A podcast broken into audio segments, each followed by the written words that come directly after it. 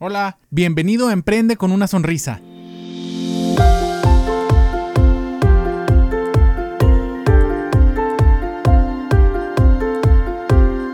Hola, ¿qué tal amigos? ¿Cómo están? Los saluda su amigo Edgar González Moncayo, cirujano dentista de la ciudad de Chihuahua, ahora con residencia en Ciudad Juárez. Así es, esta semana acabo de empezar la especialidad en periodoncia aquí en Ciudad Juárez, entonces desde el día de ayer, lunes 13 de enero, no nomás me tienen en Ciudad Chihuahua, sino también en Ciudad Juárez. Estoy bien emocionado por esta, pues ahora sí, nueva etapa, no por muy meloso que se oiga.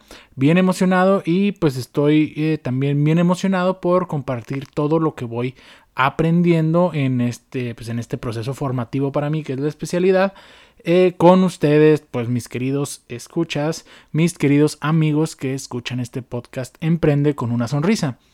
El día de hoy preparé un episodio que hace relación al proceso administrativo que estoy seguro que la mayoría o si no es que todos ustedes, mis queridos amigos emprendedores, conocen el método, el, sí, el método administrativo, el proceso administrativo ese que dice que para implementar algo para cualquier objetivo o cualquier meta que tengas en tu empresa tienes que primero hacer una planeación, después organizarte dentro de, dentro de la empresa, ¿no? Para ver quién va a hacer qué tarea. Eh, después en la dirección, pues tú como cabeza o como líder de ese equipo, pues tienes que ir eh, pues bueno, supervisando si oye un poco controlador, no tienes que ir eh, aconsejando y orientando a los integrantes de tu equipo para que hagan las tareas lo mejor posible y lo mejor, eh, más, lo, más orientadas posible hacia la meta final. Y llegue el control después como último paso, como digamos ahora sí nada más mantener o evaluar a ver si se llegó a la meta, si no se llegó a la meta, a ver por qué. Y pues eh, implementar acciones correctivas dentro de la, dentro de la siguiente planeación ¿no? del, del, mismo proceso. Es un proceso, es un ciclo, que el primero, el primero y ahora sí que el último o el primero del nuevo ciclo es la planeación, después organización, después dirección y después control.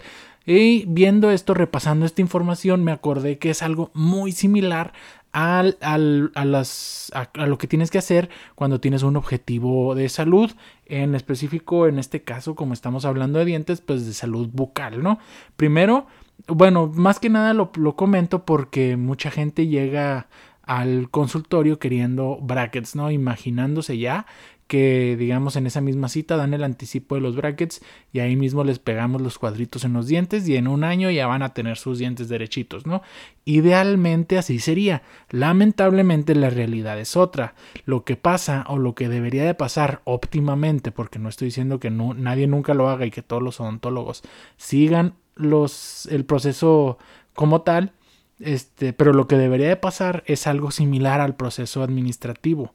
Es primero hay que hacer una planeación, hay que ver en qué estamos ahorita, este, en qué estado de salud estás ahorita. A lo mejor ya estás muy saludable y a lo mejor ahí sí se puede pegar los brackets luego luego para que ya tengas una sonrisa derechita en un año, poquito más, poquito menos. Pero muy probablemente hay algo que corregir, ya sea enfermedad periodontal, gingivitis, caries, a lo mejor alguna endodoncia, hacerte alguna extracción, ya sea una muelita, un dientecito que se haya, em, entre comillas, no echado a perder, o, este, o a lo mejor hasta las mismas muelas del juicio. Hay que hacer una planeación para ver qué vas a requerir, hay que, hay que, este, hay que ver en qué estado estás y hacia dónde vamos a ir para poder trazar objetivos durante esos dos puntos, ¿no? Una vez que tienes esa planeación, te juntas con tu equipo, en este caso en equipo de especialidades dentales, porque como sabes, pues así como tú en tu empresa tienes alguien de finanzas, alguien de mercadotecnia, alguien de ventas, alguien de producción, alguien de, de administración, acá también en la odontología hay hay este, como no hay odontólogos generales, también hay especialistas en ortodoncia, que son los brackets, hay especialistas en periodoncia, como aspira a ser tu servidor, que es estudian el hueso, la encía y los tejidos que mantienen al diente dentro de tu, dentro de tu hueso. Hay especialistas en endodoncia, que es digamos el nervio, el corazón del diente. Hay especialistas en cirugía maxilofacial, que es realizar los procedimientos, bueno, pues de como las extracciones de las muelas del juicio. Hay especialistas en prótesis que es bueno, a lo mejor tú necesitas una corona, a lo mejor necesitas carillas, a lo mejor necesitas pues otra cosa para reemplazar un espacio, pues bueno, están los especialistas en prótesis y así hay varias más.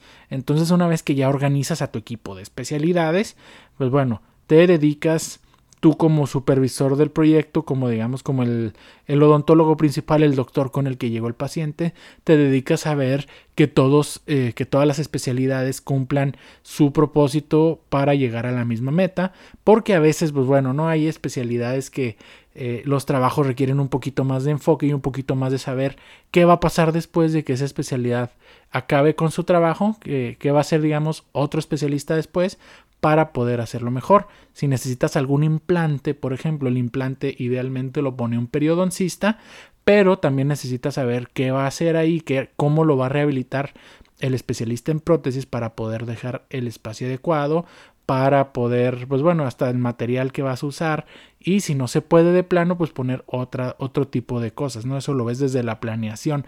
Entonces tú como odontólogo vas dirigiendo a todos los especialistas para que al final el paciente logre estar en un estado de salud y pues con una sonrisa estética, bonita, saludable y todos estén contentos y a partir de ahí ya nada más haces el control tú lo vas a dejar, bueno, tú como odontólogo o al final el paciente queda en un estado de salud y nada más hay que estarlo revisando periódicamente para asegurarse que siga así y de no ser así, pues tomar las medidas adecuadas antes de que se tenga que hacer otra vez el mismo proceso de realizar muchos procedimientos que a fin de cuentas es más tiempo y más dinero para todos los involucrados en el proceso.